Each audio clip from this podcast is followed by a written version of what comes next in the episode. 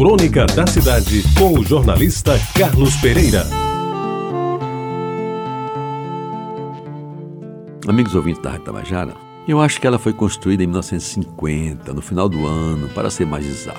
Porque foi logo depois de pronta que começamos a habitá-la, após uma mudança que se iniciou à noitinha e só acabou depois das 10, e que foi feita a pé, em bicicletas e numa carroça, cujo aluguel sofreu um desconto em razão do carroceiro ser cliente da venda do meu pai.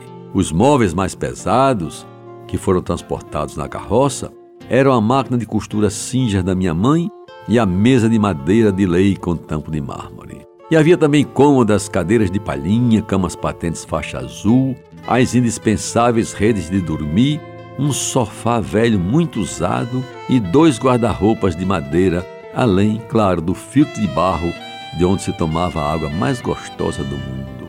Eu recordo que ao mudar de endereço, senti saudades da casa da Rua da Concórdia, onde abri os olhos para o mundo.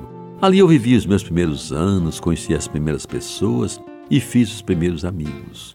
Gostava de frequentar a venda do meu pai, que ficava na parte da frente da casa, em cujo quintal floresciam belas e frondosas mangueiras que todos os anos nos davam saborosas mangas espadas e mangas rosas.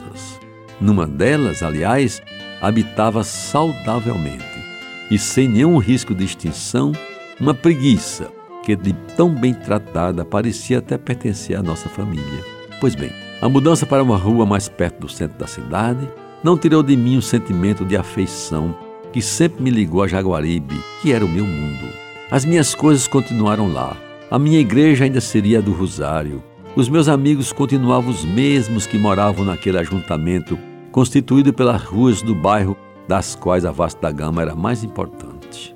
É verdade que nas minhas idas para o Liceu Paraibano, eu vislumbrava um dia poder morar numa casa melhor do que a nossa nova moradia, porque ela, embora recém-construída, era geminada e ocupava um terreno micho que tinha no máximo sete metros de frente. Nem de longe pensava num daqueles palacetes da João Machado que abrigavam quase todos os Ribeiro Coutinho. Porém, me sentiria muito feliz se no futuro pudesse desfrutar do conforto de um daqueles mangalões da Avenida Tabajaras, com direito a jardim, quintal e principalmente alguns metros de distância das casas vizinhas. Esse sonho, meus amigos, não significava, porém, que eu estivesse insatisfeito com a mudança, considerada pela maioria dos meus irmãos como uma vitória das maiores da minha mãe, principal defensora da troca de interesse na disputa que não foi tão surta com meu pai, que persistia em querer ficar na Rua da Concórdia.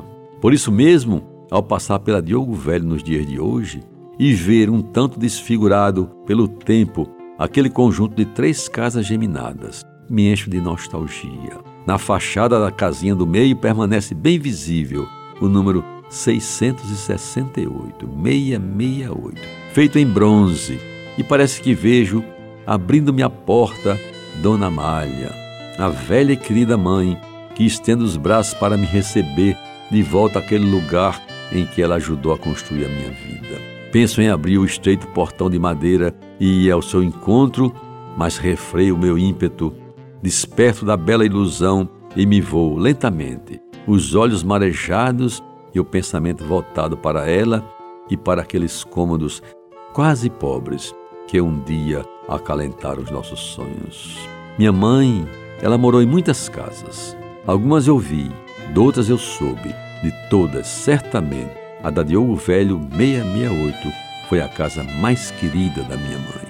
Você ouviu Crônica da Cidade com o jornalista Carlos Pereira.